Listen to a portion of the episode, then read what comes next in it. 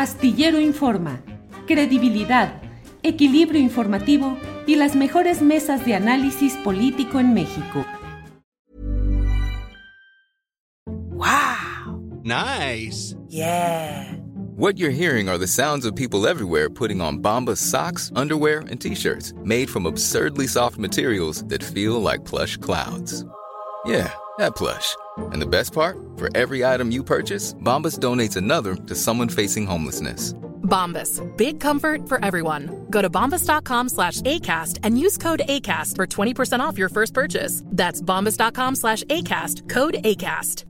I'm Sandra, and I'm just the professional your small business was looking for. But you didn't hire me because you didn't use LinkedIn jobs. LinkedIn has professionals you can't find anywhere else, including those who aren't actively looking for a new job but might be open to the perfect role, like me. In a given month, over 70% of LinkedIn users don't visit other leading job sites. So if you're not looking on LinkedIn, you'll miss out on great candidates like Sandra. Start hiring professionals like a professional. Post your free job on linkedin.com/people today. Arturo Cano, buenas tardes, Arturo. Muy buenas tardes, Julio, ¿cómo estás? Bien, afortunadamente, Buenas gracias. tardes, Salvador, Alberto, también, y a todos quienes nos acompañan. Alberto Nájar, buenas tardes. Hola Julio, buenas tardes, ¿cómo están? También buenas tardes Arturo, Salvador y a todos como quienes están presentes en este programa. Gracias, Salvador Frausto, periodista y director de investigaciones y asuntos especiales del Grupo Milenio. Buenas tardes, Salvador. Hola Julio, es un gran gusto estar aquí con, contigo y tu auditorio y también saludar a mis amigos Arturo y Alberto. Es un, es un, es un placer estar aquí. Gracias, Salvador. Pues comenzamos contigo pidiéndote tu opinión, tu análisis respecto a lo que es hoy el ya el tercer año eh, de Andrés Manuel López Obrador en la presidencia de la República, un informe que dará más adelante y la concentración popular que ya empieza a nutrirse en la Plaza de la Constitución de la Ciudad de México. Tres años de López Obrador y hoy el acto masivo. ¿Qué opinas, Salvador? Sí, bueno, pues ya está aquí a unos metros de donde me encuentro ahorita. Ahorita pasabas las tomas del Zócalo, que ya empieza a llegar la gente al, al llamado AMLOFest. Y bueno, pues está, eh, se prevé que vaya a estar eh, lleno el Zócalo, que vaya a haber un montón de gente, que vaya a haber mucha música, un mensaje del presidente de más o menos una hora de duración. Y eh, pues es el regreso de López Obrador a la gran plaza pública después de prácticamente dos años de, de, pandemia en el cual pues los eventos han sido mucho más controlados.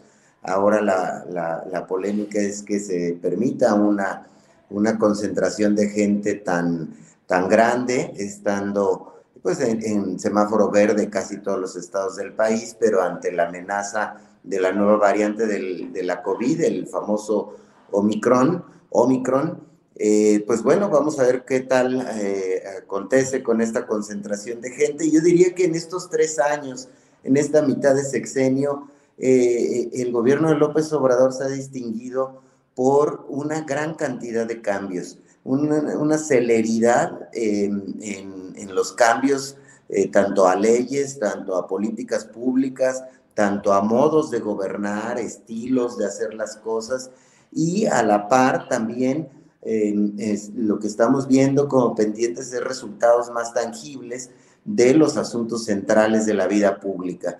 Los dos grandes pendientes, me parece que del gobierno de López Obrador son eh, pues el crecimiento económico y el tema de la seguridad, que eh, pues sigue en niveles, en niveles muy altos, si bien es cierto, se desaceleró el crecimiento de muchos de los delitos eh, estos siguen altos, incluso más altos que en el sexenio anterior, aunque, como eh, han explicado las autoridades de seguridad pública, eh, sí hubo, digamos, se contuvo y se mantuvo en, en, en cierto nivel, ¿no? Esa curva de, de, ascenso, pero aún así, pues bueno, tenemos resultados muy, muy desiguales, ¿no? Vemos, por ejemplo, que sí crece la inversión extranjera directa, o los empleos formales, pero el desempleo crece.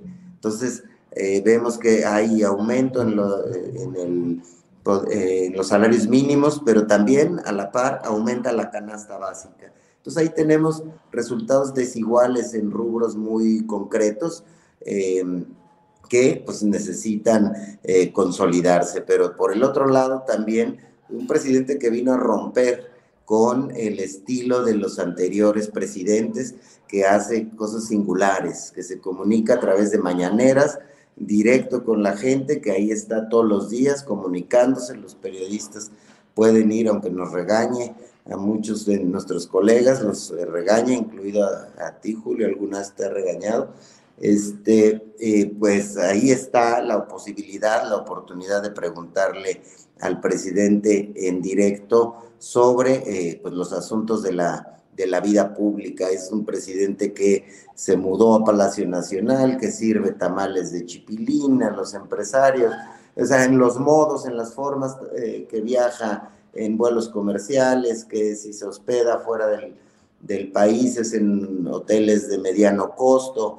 Em, es decir, hay ahí una serie de cambios en el estilo personal de gobernar que eh, han sido distintos, que han cambiado la manera de ejercer el poder presidencial, que ha acentuado en asuntos de austeridad y que pues hay todos esos otros asuntos, asuntos pendientes y que bueno, pues sí, sin duda es un sexenio que llega a la mitad, a la mitad de su tramo con, eh, pues como todos los gobiernos, con asuntos eh, que los distinguen y que lo destacan de otros y con pues una serie de asuntos que hay que, hay que reforzar, Julio.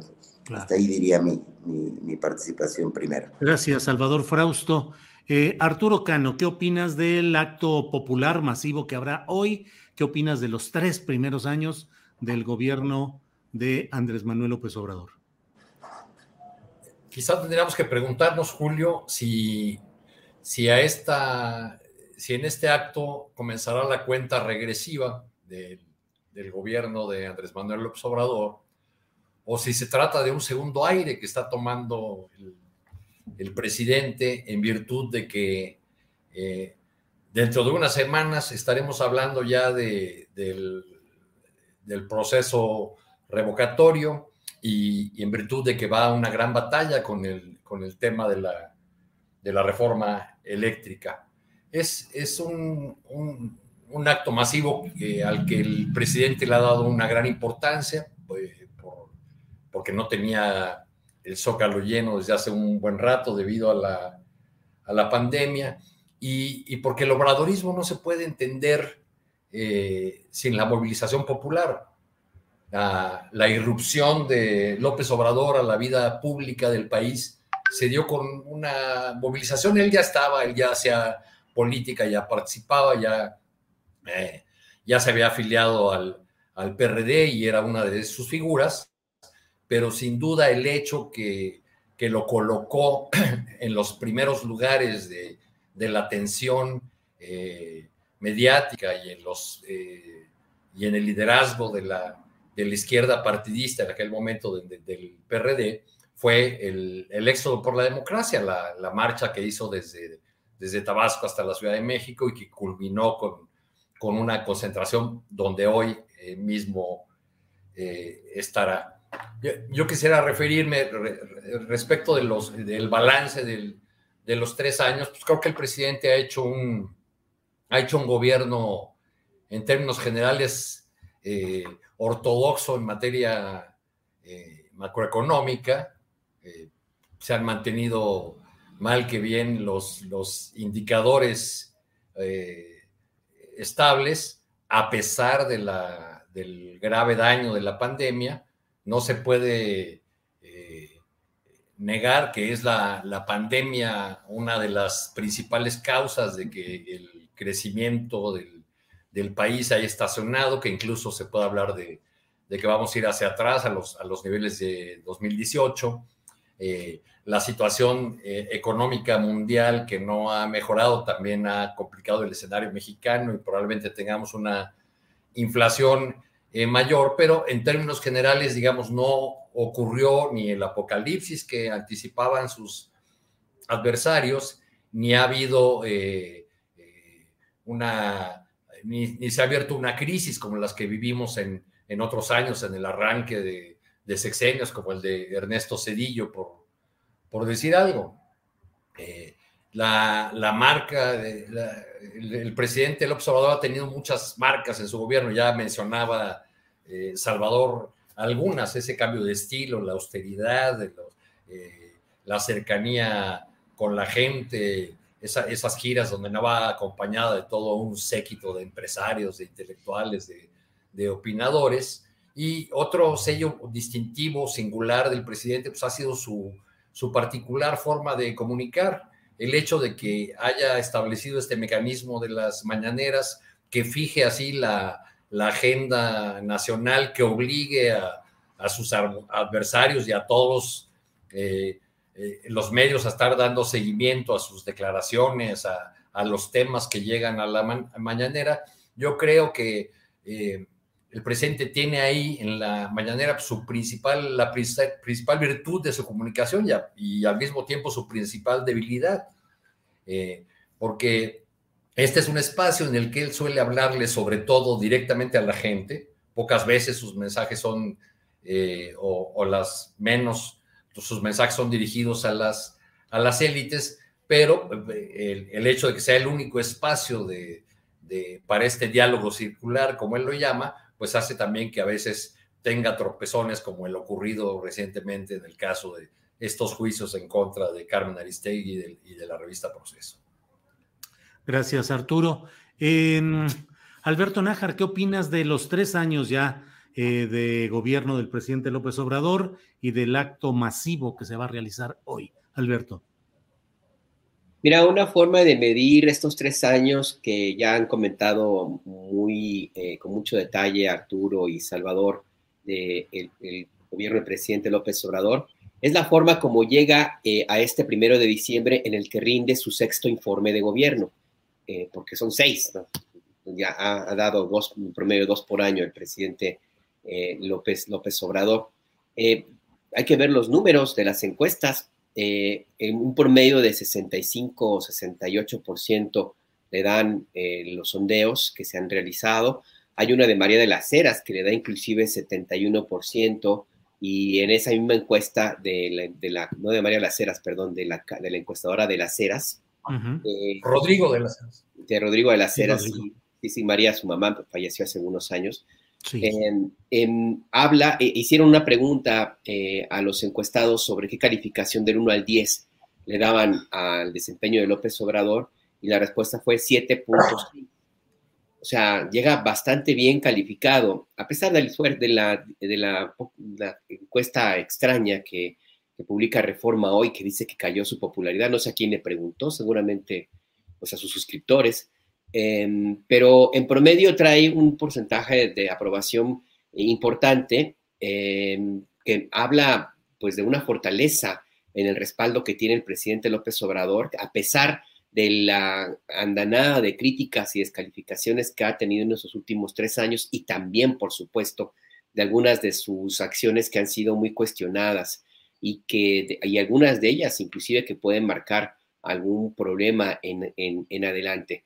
Así es que pues este, em, la forma como llega el presidente, pues sí, es con este respaldo. Yo coincido con Arturo en la, en la pregunta que habría que hacerse. Yo mi respuesta es que yo creo que más bien es que está tomando un segundo aire el presidente López Obrador. No se ve que haya posibilidades de que vaya a bajar en, la, en los números que trae y el respaldo que en, los sondeos electorales. Yo creo que el 2022, el referéndum del próximo año, le va a dar todavía un esfuerzo, una, popularidad todavía mayor. Em, y estos tres años, coincido, pues es de, claros, de claroscuros. Eh, la, inseguridad, por supuesto, que es el gran pendiente. La economía, pues anda, pues ahí pian pianito, está muy, muy afectada por la, el entorno internacional. Em, me parece que un acierto ha sido el enfocar los recursos públicos hacia las clases eh, populares, hacia el, reparto eh, de los programas sociales, pues que le han granjeado muchísimo respaldo, pero que también han hecho la diferencia en muchos sectores de la, de la población. Hay un pendiente también en, materia de combate a la corrupción, ni modo, no ha habido los peces gordos que se prometieron, eh, y ahí mucho tiene que ver la, el respaldo que le da el presidente López Obrador, tosudo a veces creo yo, a Alejandro Gertz Manero, que no ha estado a la altura del compromiso que implica el encabezar la primera Fiscalía General de la República Autónoma en la historia, de México. Y también hay, por supuesto, eh, un balance que no es tan positivo en el tema de la crisis humanitaria que representa la desaparición de personas. Más de 90 mil personas están no localizadas, están desaparecidas.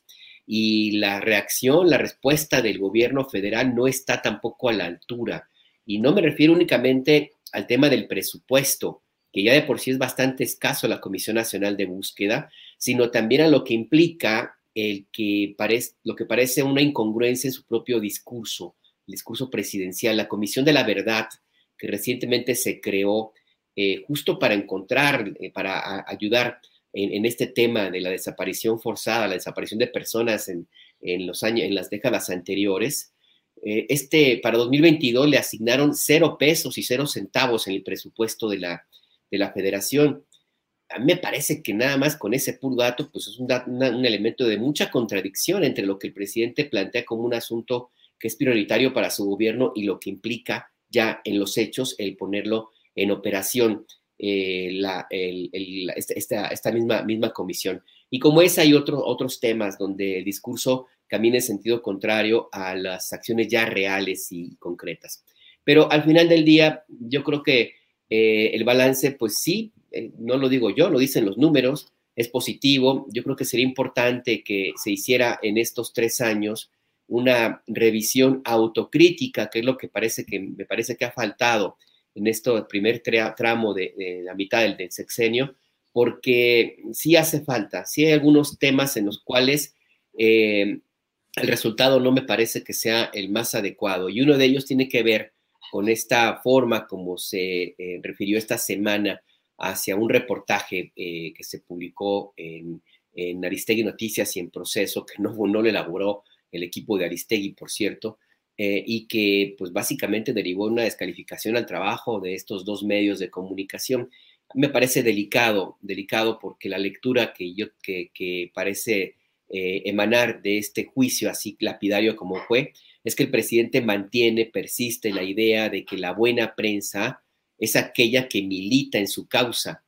Y esto me parece que es, además del desconocimiento de cómo se ejerce el periodismo en el mundo occidental, Em, implica también cierto riesgo de, incurrir en, excesos y de provocar a sus ya muchos, muchos seguidores a una reacción donde no se miden consecuencias.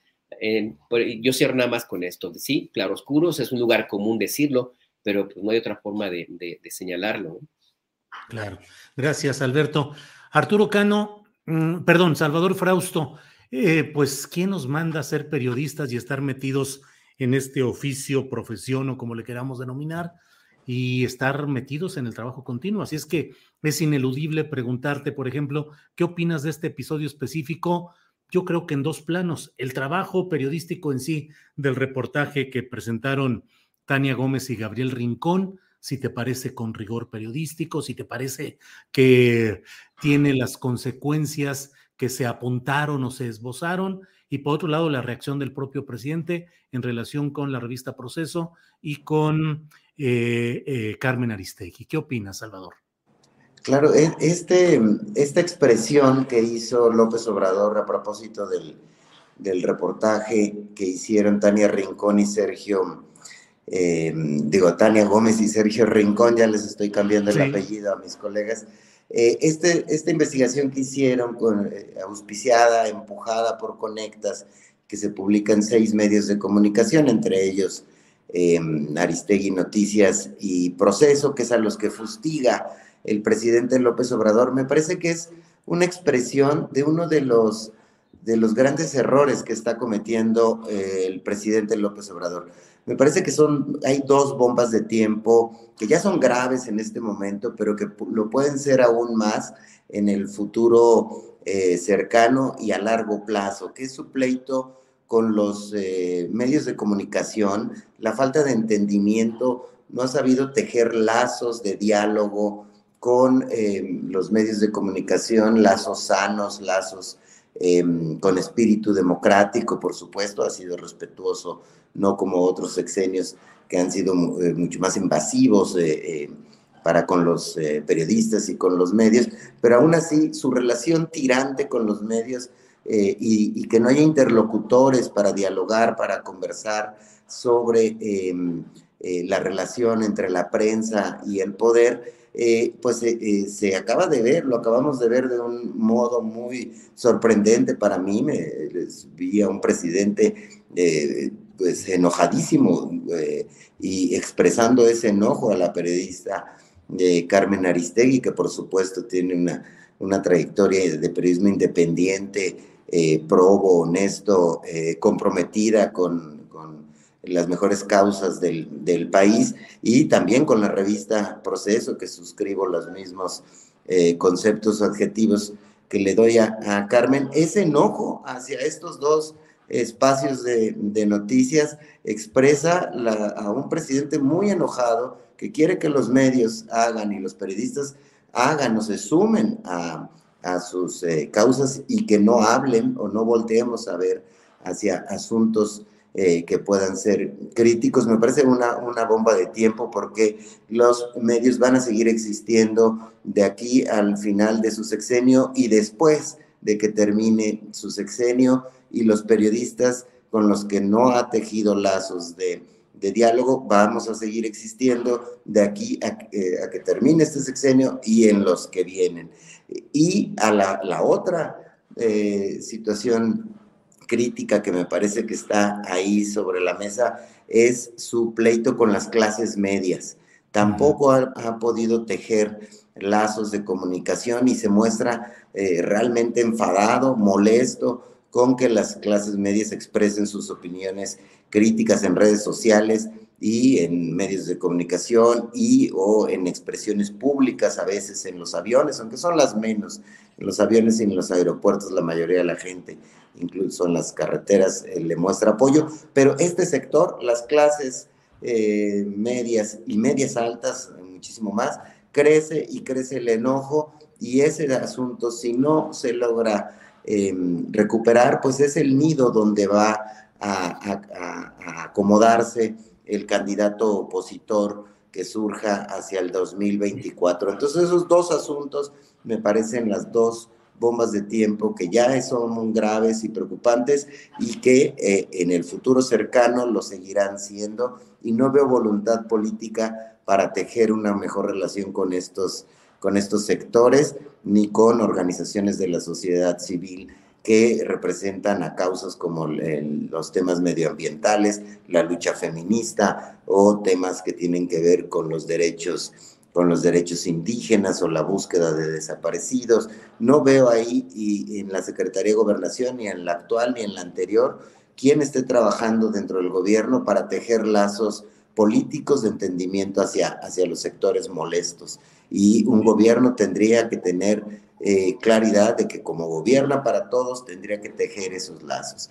Y, y, de ahí, enmarcado en, esta, en estos asuntos, eh, eh, Julio, pues yo veo en el reportaje que hicieron mis compañeros Tania Gómez y Sergio Rincón una investigación con mucha información, con muchos datos, que sin duda pues puede tener algunos, pudo haber sido eh, editado o estructurado de mejor manera para poder potenciar el contenido y los hallazgos que ellos tenían en la investigación y que, bueno, pues revela cosas interesantes. A mí me llama la atención que haya una inversión fuerte en el tema del cacao en Tabasco, pues eso es, es eh, incluso al yo leer el reportaje me parece plausible, eh, me parece preocupante que un funcionario público eh, encargado de esto, el señor de nombre, el señor tabasqueño de nombre Hugo Chávez, esté encargado de un programa social y tenga cercanía con la familia del presidente de la República.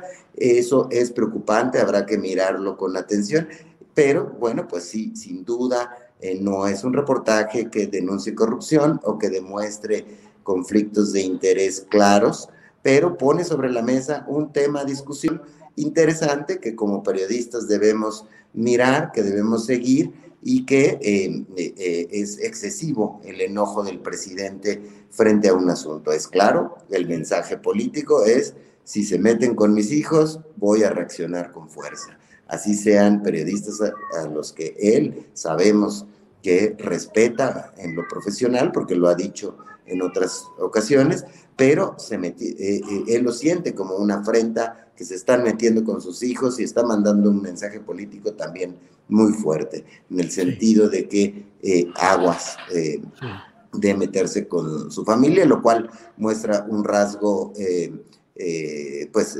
lamentable del presidente al tener esa, esa sobrereacción sobre el asunto, Julio. Sí, gracias, Salvador.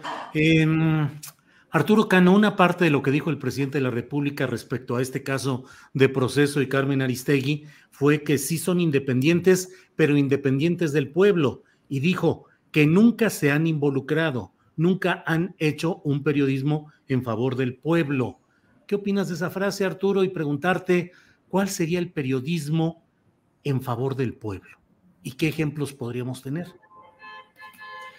Bueno, eh, Creo que fue una frase muy desafortunada del presidente porque en, la propia línea del tiempo de Andrés Manuel López, eh, López Obrador podemos encontrar eh, cuando citaba portadas de proceso o, las compartía o reportajes de, Aristegui, la, defensa que, que hizo la, periodista en, algunos momentos en que era eh, atacado el líder opositor. Entonces creo que no hay eh, eh, razón en ese señalamiento y que así como en, otros momentos el, presidente ha generalizado con respecto a la, a la prensa en general, la campaña en su contra, y de repente se detiene un poco y aclara a los colegas presentes en las mañaneras o en alguna otra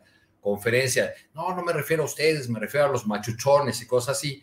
Aunque eh, haga estas precisiones, pues ya se, eh, se logra el efecto de señalar eh, a todo un gremio, a todo un sector de la sociedad mexicana cuya función no es estar eh, del lado de un partido político, del lado de una de las opciones que se dirimen, sino eh, contarlas, narrarlas, eh, examinarlas, abordar críticamente a todos los actores del país. Entonces creo que, que ahí sí no, no hubo, no fue muy afortunado ese, ese planteamiento presidencial y que hay muchas pruebas de cómo los, los aludidos a lo largo de, los gobiernos pasados, pues hicieron eh, investigaciones, eh, eh, publicaron reportajes, notas que incluso motivaron que hubiese ataques muy directos,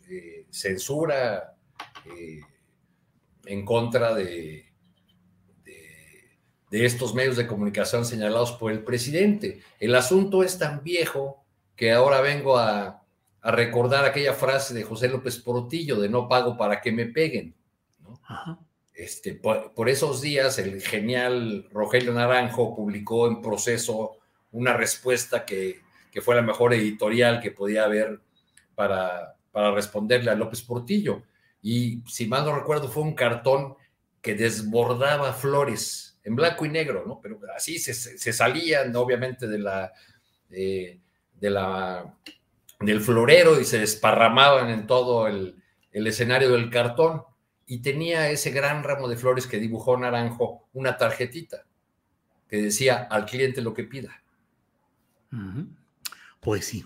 Arturo, pues gracias. Em, Alberto Nájar, como periodista, ¿crees que ¿Hay interés eh, periodístico válido en preguntarse cómo va el programa de Sembrando Vida, del cual he leído en otros medios, en Gato Pardo, una investigación en el Universal de ayer, en la cual señalan pues algunos eh, defectos, errores o problemas en la implementación, pero en general, ¿es válido investigar ahí lo que sucede con Sembrando Vida y lo publicado en este trabajo de Gómez y de Rincón?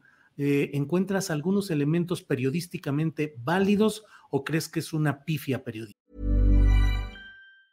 Hey, it's Ryan Reynolds and I'm here with Keith, co-star of my upcoming film If, only in theaters May 17th. Do you want to tell people the big news? All right, I'll do it. Sign up now and you'll get unlimited for $15 a month in six months of Paramount Plus Essential Plan on us. Mintmobile.com slash switch. Upfront payment of $45 equivalent to $15 per month. Unlimited over 40 gigabytes per month. Face lower speeds. Videos at 480p. Active Mint customers by 531.24 get six months of Paramount Plus Essential Plan. Auto renews after six months. Offer ends May 31st, 2024. Separate Paramount Plus registration required. Terms and conditions apply if rated PG. Hiring for your small business? If you're not looking for professionals on LinkedIn, you're looking in the wrong place. That's like looking for your car keys in a fish tank. LinkedIn helps you hire professionals you can't find anywhere else, even those who aren't actively searching for a new job but might be open to the perfect role. In a given month, over 70% of LinkedIn users don't even visit other leading job sites. So start looking in the right place. With LinkedIn, you can hire professionals like a professional. Post your free job on linkedin.com slash people today. Mira, por supuesto que es válido preguntarse de cualquier programa que se eh, lleve a cabo con dinero público, inclusive también si es con dinero privado, pero afecta al interés público. Así es que por ese lado, pues no veo ningún problema, eh, sobre todo cuando no son pocas las evidencias que señalan que el programa Sembrando Vida en algunos aspectos resulta contraproducente con el objetivo inicial, que me parece a mí interesante, lo hable inclusive, pero que el resultado no ha sido el que, el que se puede esperar. Y la reacción del presidente pues no me parece la más adecuada, simplemente descalificar al mensajero en lugar de que se haga una investigación de lo que se está denunciando, ¿no? No solamente por esta determinación que se ha planteado en, varios, medios de que hay lugares donde se atalan los árboles para eh, que se pueda acceder, tener acceso al subsidio que implica este programa de Sembrando Vida, sino también lo que se ha planteado en otros espacios, uno de ellos el que yo conduzco, en el sentido de que pues hay lugares en donde la delincuencia organizada se está quedando con el dinero de Sembrando Vida eh, y ese tipo de, cosas, ¿no? Entonces me parece que es muy válido que se haga esta, esta investigación. Me parece que tenemos que hacer un esfuerzo los periodistas, todos, por, sobre todo en estos momentos, por tener mucho rigor en el momento de realizar las investigaciones, eh, especialmente con el tema de los programas vinculados al gobierno federal y también, ojo, con la familia del presidente. Lo digo porque el, reportaje que tanto se ha comentado me parece que queda un poco suelto en el sentido de tratar de forzar las cosas de una vinculación directa hacia la familia, los hijos del presidente, cuando no hay más allá de algún elemento muy, muy concreto y duro como se requiere, duro, un elemento probadísimo, probadísimo que, se necesitaría casi, casi con documentos en la mano, casi, casi con fotografías, etcétera, lo, lo que sea necesario para que se compruebe este vínculo. De otra forma, se corre el riesgo de que eh, un reportaje como este se sume a, los, a toda la cantidad de historias que a diario se publican con el único objetivo de descalificar y de propagar odio. Si no se quiere incurrir, no si se quiere escapar de esta ola que pues, está ahí que es de mucho riesgo, pues hay que tener mucho rigor. No hay que hacer inferencias, tiene que haber datos muy, muy comprobados o por lo menos con la mayor cantidad de elementos posibles, sin juicios, sin adjetivos, pues para que la, audiencia tome sus propias determinaciones. Por ese lado, me parece que, pues el reportaje está bien, me parece muy puntual, me parece eh, bien, bien escrito. Ah, yo haría estos señalamientos concretos. Pero de nuevo, a mí me parece que e independientemente de eso, yo creo que Julio, eh, Salvador, Arturo, yo creo que también tenemos a que plantearnos la posibilidad de que entremos ya a lo que está ocurriendo en estos momentos, que el modelo de hacer periodismo en México está en crisis, está llegando a sus límites y no veo que haya un ejercicio de autocrítica lo suficientemente amplio, pero sobre todo honesto, de los periodistas y los medios de comunicación y dueños de los medios sobre lo que está ocurriendo, sobre cómo es posible que lleguemos a esta crisis, eh, no solamente porque se acabó el subsidio gubernamental, sino porque resulta que la única forma de, eh, de, tener una respuesta o la idea que se tiene en algunos espacios de la, de la crítica, así entre comillas, es la descalificación. Es nada más el propalar, inclusive estirar la liga en algunas publicaciones, el publicar titulares mañosos, el, todo lo que hemos visto de manipulación. ahí, eh, lo que dice Alberto es este, bien interesante, ¿eh?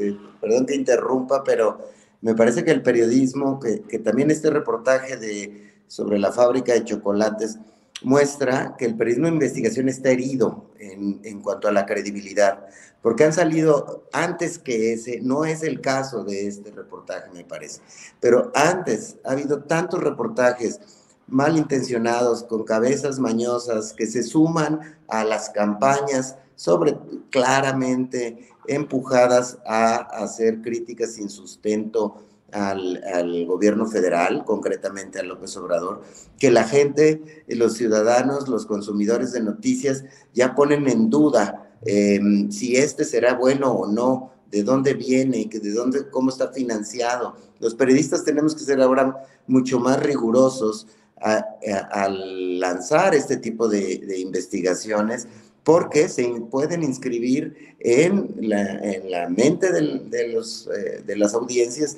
como parte de las campañas contra obvias y claras que existen contra, contra López Obrador. Entonces hay que reforzar eso y no hacernos también los inocentes de que no estamos dentro de un país político, de un, medio, de un ambiente eh, nacional politizado, en el cual lo que hacemos, lo que decimos, lo que publicamos, se inscribe dentro de un lado de la ecuación.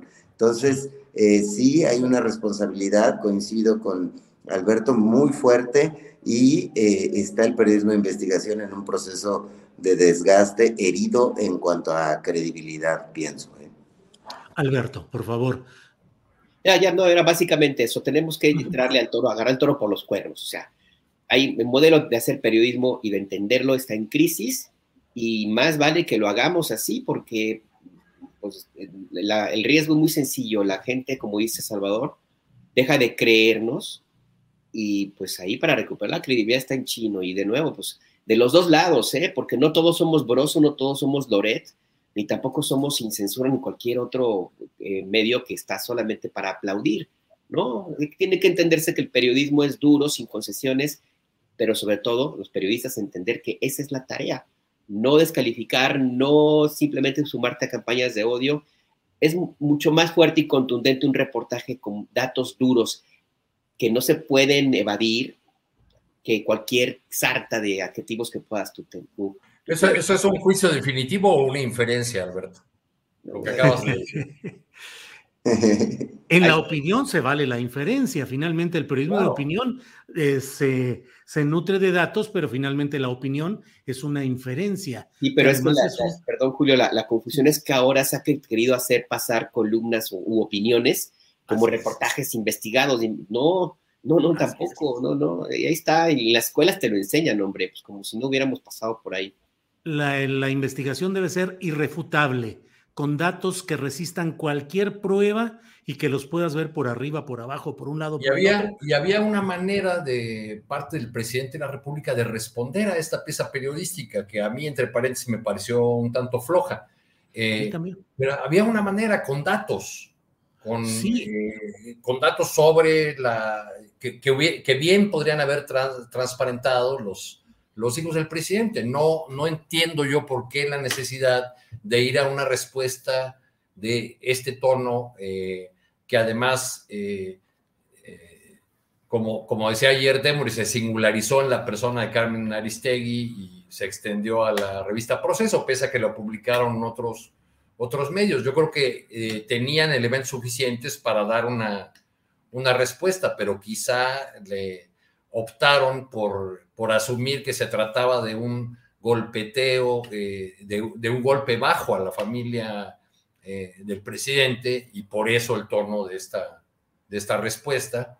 Eh, justo, justo en el, a, unas horas de, la, de esta celebración que el presidente ha, ha convocado, que por cierto me están ahorita enviando unas fotografías de, de que ya andan por ahí este, las huestes del Sindicato Nacional de Trabajadores de la Educación con, con camisetas muy ad hoc.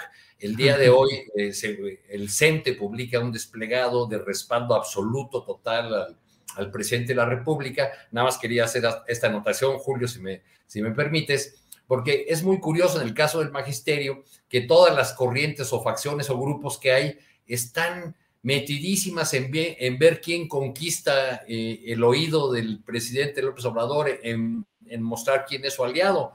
Este, se publica el desplegado del, CENTE y creo que ningún otro sindicato publica eh, eh, una, una arenga de, respaldo al, presidente. Lo que no parece correcto y será seguramente blanco de las críticas es que maestros suspendan clases para venir a este acto, porque hay mucha gente que es auténticamente obradorista, que viene por su propia pie, propio pie, que, eh, que se autoconvoca o que convoca a sus redes de cercanos. Entonces no tiene necesidad, creo yo, eh, el presidente ni la 4T de recurrir a esos viejos mecanismos de organizaciones como el CENTE para movilizar eh, y llenar el, zócalo capitalino.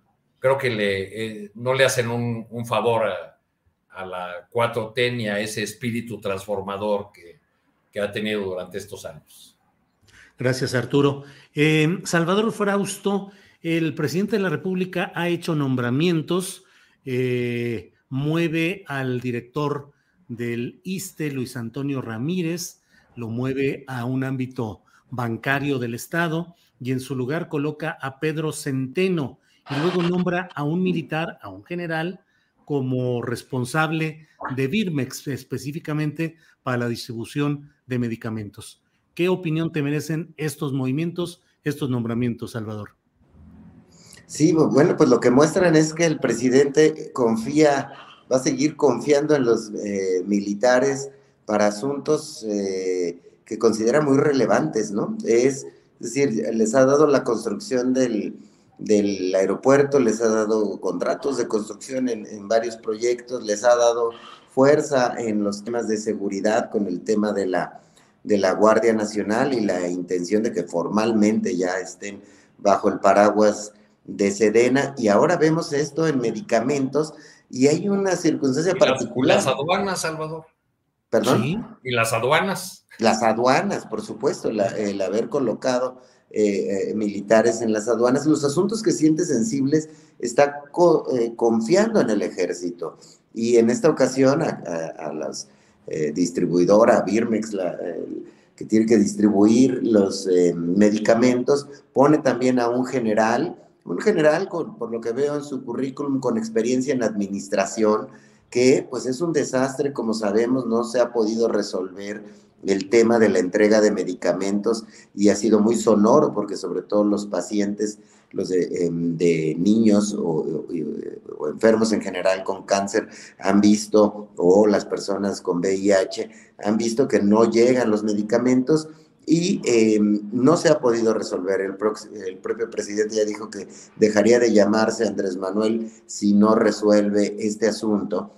Y la decisión que toma es poner a un general del ejército a la cargo de esta, de esta agenda también. Y bueno, eh, eh, lo que me llama la atención, y creo que es un asunto a analizar ahorita y después, y en el futuro cercano, es que pues el ejército está bajo mucha presión y a prueba de si puede resolver todos estos asuntos, porque aunque ya han salido críticas, por ejemplo, eh, en reportajes publicados en distintos medios, de que los eh, contratos que han recibido la Sedena también han sido susceptibles a em, temas de, corrupción o de entrega a empresas fantasma, por ejemplo, y este tipo de asuntos que han ocurrido cuando están a cargo privados, también el ejército ha sucumbido a esta tentación de temas que, eh, que rayan con la corrupción o que son francamente temas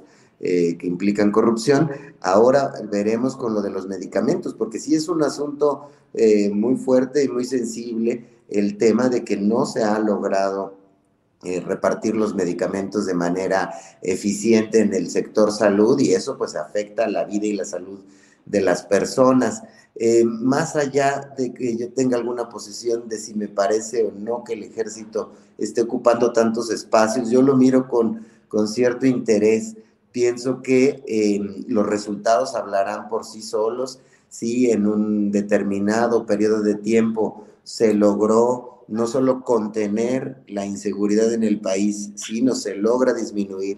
Si en un periodo de tiempo los medicamentos se reparten de mejor manera, de manera más eficiente, llegan a los niños y a las personas con cáncer o con VIH, si eh, en las aduanas se reduce el eh, trasiego de productos ilegales, entonces el ejército lo habrá hecho bien y crecerá su, su, imagen ante la población, que es buena, la imagen del ejército ante la, la, la, mayoría de la ciudadanía, o el ejército entrará en una gran crisis de credibilidad y de legitimidad si no hace bien su tarea, si se descubren fraudes en las construcciones y en todas estas otras agendas de las que hemos hablado. Es una responsabilidad tremenda para el ejército y el costo lo vamos a ver en el futuro cercano cuando haya que evaluar si valió la pena o no incluir y darle tanta fuerza al ejército en estas agendas.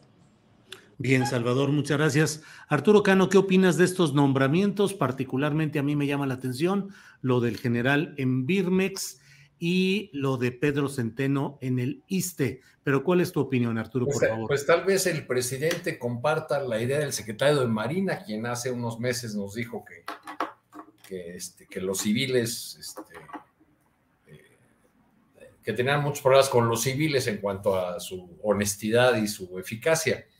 Eh, si esa es una de las razones, pues resulta eh, que, que, vamos anotando o aumentando aquellos lugares donde los militares llegan a, llegan a hacerse cargo. En el caso de, Centeno, eh, él comenzó el sexenio como, como director de finanzas del IMSS, si mal no recuerdo. Entró en choque con el primer director general, el, ahora, el ahora senador casi de oposición, Germán Martínez. este, y, eh, y por eso hubo ahí un enroque, el que estaba en el liste se fue al IMSS y, y viceversa. Bueno, pues ahora se hará cargo eh, Centeno de, la Dirección General del Liste, donde estaba el eh, Luis Martínez, el hijo de Eladio, perdón, Ramírez, el hijo de Eladio Ramírez y también suspirante por la gubernatura de, de Oaxaca. Pero el dato interesante de Centeno fue que en el año de 2019, cuando llegó al Liste, tuvo una reunión con legisladores y, les dijo que, que el Liste estaba en quiebra, que había un boquete de, 19 mil millones de pesos. Ya, como que dejó que el paso del tiempo se, eh, se quedara eh, o sepultara esa, esa declaración, pero bueno, pues ahora será el director de esa institución que hace un par de años apenas veía en quiebra.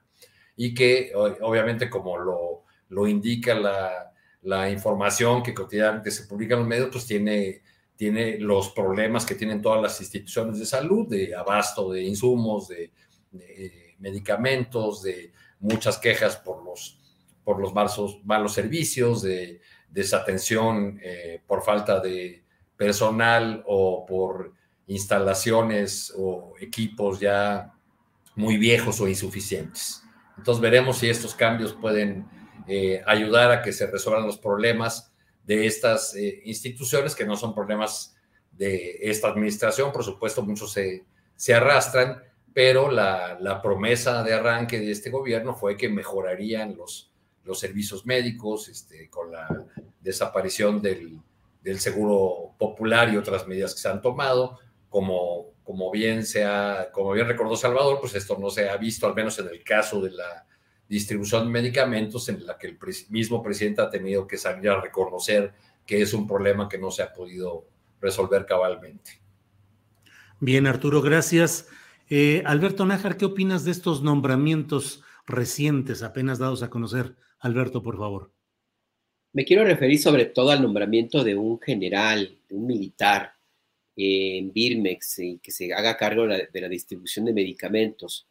Eh, la lectura primera que tengo yo es que mm, pues persiste esta idea de que los militares eh, pues hagan cargo de casi todo el gobierno, de una buena parte del gobierno. No es, yo insisto en que esto eh, tiene su riesgo, más allá de las razones que el presidente pueda tener, siempre tiene su riesgo porque los militares eh, lo fácil es sacarlos de los cuarteles y, asignarles tareas que en sentido estricto no les correspondería. El problema es que las quieran dejar y que los regresen al, lugar donde, donde deben estar y con las tareas que les corresponden.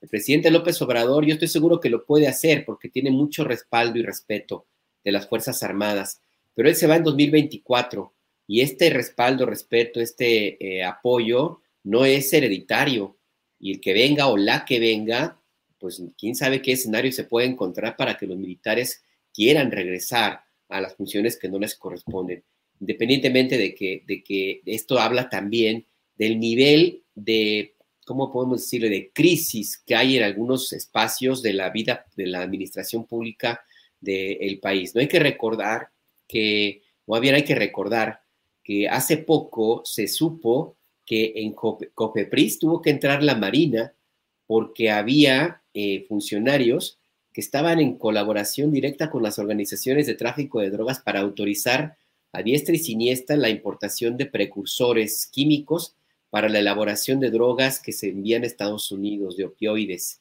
Fentanilo era uno de ellos. Y esto es una historia que tiene ya mucho tiempo. No hay que olvidar el caso de Shelly Yegon, que tenía una farmacéutica justamente en el Estado de México. Y las oficinas las tenía en Morelos, Morelos, la calle de Morelos, hay un ladito de un periódico en el centro de Ciudad de México. Y estaba vinculado, por ejemplo, con un personaje que todavía sigue ahí activo, el famoso abuelo, allá de Tierra Caliente en Michoacán, que anduvo también metido en el tema de las autodefensas. Bueno, pues de ese tamaño estamos hablando de los intereses económicos que se mueven alrededor de las medicinas en, México. Así es que, pues sí, yo, yo creo que el presidente de la República no vio otra alternativa más que tener a un, militar que se encargue de este problema y el mensaje es muy claro, pues va una persona a la cual no van a amedrentar tan fácilmente, y va también el mensaje de una, de una persona que tiene que responder directamente al presidente de la República y con el cual, pues para poder llegar a alguna, eh, digamos, componenda, pues va a estar un poco más complicado, según lo que ve el presidente de la República. Eh, así es que yo lo veo como una medida de emergencia, veo riesgo de que eh, la militarización en espacios de la administración pública avanza y bueno, pues como coincido con lo que dicen mis compañeros, habrá que ver el resultado de si finalmente eh, esto funciona como se requiere. Porque no hay que olvidar, y con esto cierro, Julio, no hay que olvidar que la distribución de medicinas es un problema, sí, del gobierno federal, pero sobre todo de los gobiernos estatales, que son los que se encargan de, de hacerlos llegar directamente a los centros de, salud en, los distintos municipios. Entonces ahí también tendría que haber ahí una, una revisión de cuál es el papel que tienen los gobiernos de los estados que en algunos casos, pues yo sí, yo sí soy sospechosista, a propósito de la carta que hoy publica Santiago Krill en Universal, yo sí soy sospechosista, yo no dejo de pensar que sí aquí están jugando las contras a este proyecto del presidente de la República. Gracias, Alberto. Eh, yo agrego un datito, nada más la ironía de que originalmente sí había un civil que estaba encaminado a dirigir esta empresa estatal Birmex, la distribuidora de medicinas, que era David León Romero. Era el encaminado a ser el director de Birmex y se le cayó el nombramiento cuando salieron los videos en los que estaba con los hermanos del presidente bajo el señalamiento en aquel tiempo de que estaban entregando dinero en, una primera eh, video a uno de los hermanos, después hubo otro, pero eso tumbó el nombramiento del personaje que fue un operador directo durante el gobierno de Manuel Velasco Cuello en el gobierno de Chiapas y que era el hombre que se encargaba de las relaciones con la prensa nacional y con las operaciones especiales del güero Velasco Cuello. Él hubiera quedado ahí originalmente si no se hubiera dado a conocer todo este tema de los videos. Bueno, pues son las 2 de la tarde con 55 minutos. Invitamos a quienes nos acompañan. Terminando esta mesa, tendremos un paneo, tendremos algún un minuto, dos minutos de imagen de lo que está sucediendo en la Plaza de la Constitución a pues ya a tres horas, a dos horas de que el presidente de la República eh, dé su mensaje en esta concentración masiva. Y bueno, pues tendremos, sí, está programado arribo y mensaje del presidente Andrés Manuel López Obrador a las cuatro con cincuenta y cinco minutos y terminará a las seis de la tarde. Luego se entona el himno nacional y cierra el grupo musical de la Secretaría de Marina. en un programa que inició el mariachi de la Secretaría de la Defensa Nacional. Bueno, eh, pues siempre tenemos un espacio, todavía un par de minutitos cada cual, para el tema que desee tocar en esto que luego decimos el postre, que aquí son postres a veces dulces y a veces amargos. Así es que, Salvador, lo que quieras añadir, por favor. Sí, bueno, pues la expectativa, a ver cómo va a estar lo del eh, el mensaje en el, en el zócalo de la ciudad del presidente, sin duda, pues miraremos los énfasis que ponga, los asuntos que destaque. Hoy en el en Milenio llevábamos, llevamos una entrevista con Jesús Ramírez Cuevas, el vocero presidencial, que me parece bien interesante la entrevista que le hizo mi compañero Pedro Domínguez, porque subraya tres asuntos centrales eh, que me parece que van a ser el eje del discurso de López Obrador en un rato. Uno es el tema de los programas sociales, la sensación en el gobierno federal es que es un éxito el haber distribuido mayor cantidad de recursos a jóvenes, a personas, a ancianos, a personas con discapacidad, a, programas como Sembrando Vida, es decir, todo este asunto en la sensación del gobierno federal y en palabras de Jesús Ramírez, eh, pues ya llegó el momento de consolidar esto como una de las grandes conquistas del López Obradorismo. El segundo asunto que pone sobre la mesa, y creo que se lo, lo va a referir Andrés Manuel, es el tema de las obras que ya están de infraestructura, que ya están en marcha, como también elementos distintivos del, sexenio de López Obrador, que serán, pues, por supuesto, el, aeropuerto Felipe Ángeles, la refinería este, de Dos Bocas y el tren Maya. Y el, el, otro son los proyectos institucionales, donde en el gobierno federal también hay la idea de que ya llega el momento en esta segundo, de nuestra segunda parte del sexenio de consolidar esos proyectos tipo el proyecto de austeridad, de no usar aviones costosos, de que eh, los gobernantes eh, siguientes se comporten con códigos de, austeridad y de moderación.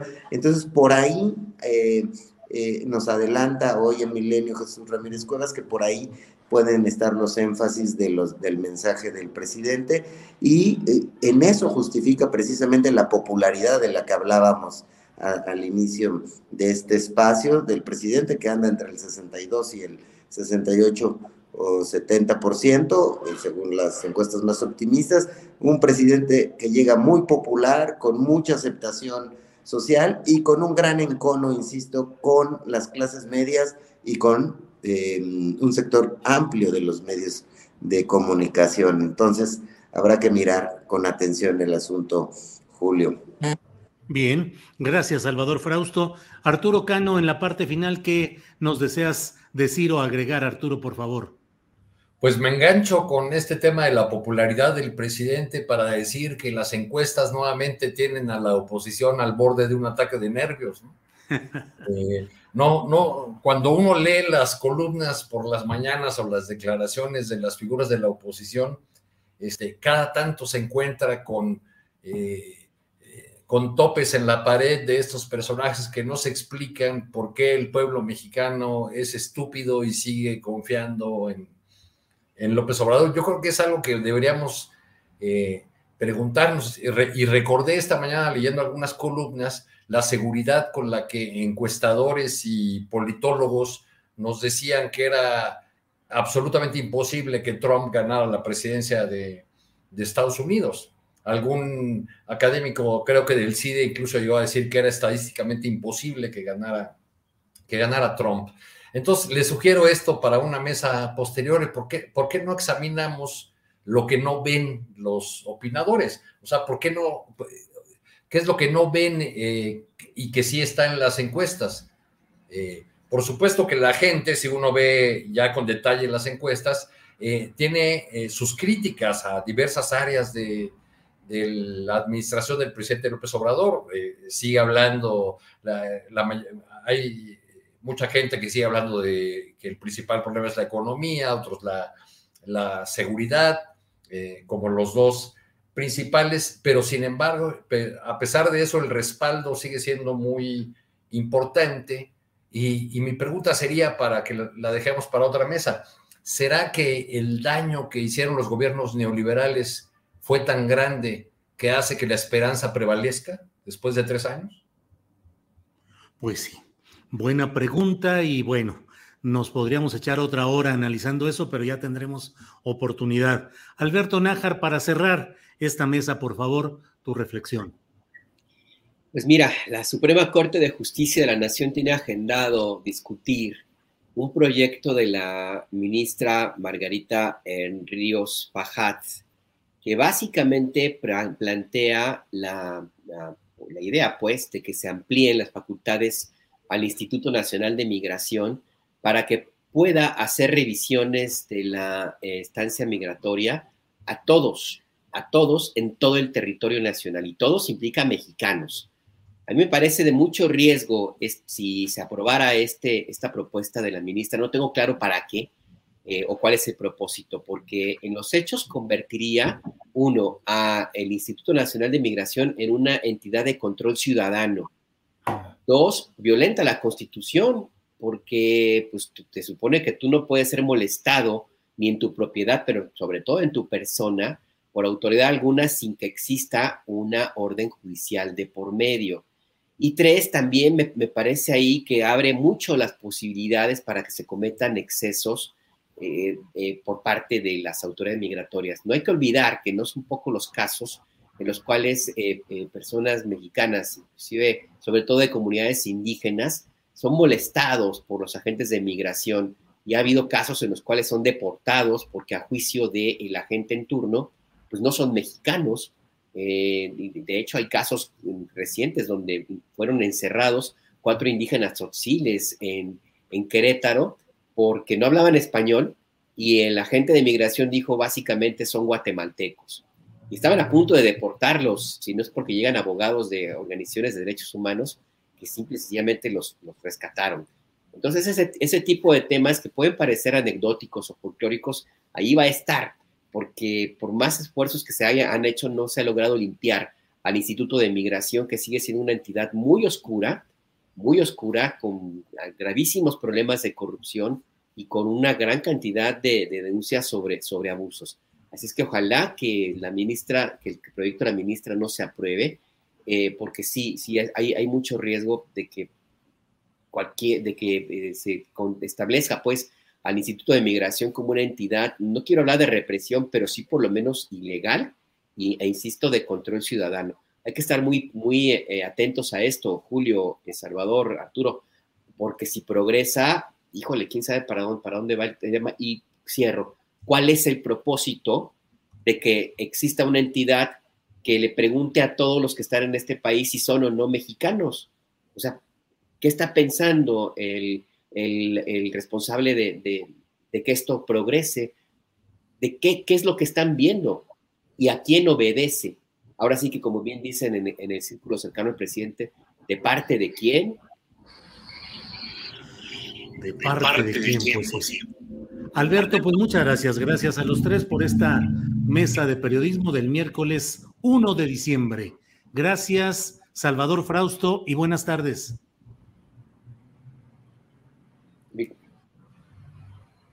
Ya no se te escuchó nada, pero damos por, damos por recibida la despedida. Abrazos para los tres y para el auditorio. Saludos. Gracias. Eh, Arturo Cano, gracias y buenas tardes. Esta tu última intervención, Alberto, me hizo recordar aquel poemínimo de Efraín Huerta que decía algo así como lo malo para muchos mexicanos es que en México no hay embajada de México. Exactamente. Buenas tardes a todos. Así es, hasta luego. Alberto Nájar, buenas tardes y gracias. Buenas tardes, gracias a ti, Julio. Un abrazo a todos, cuídense.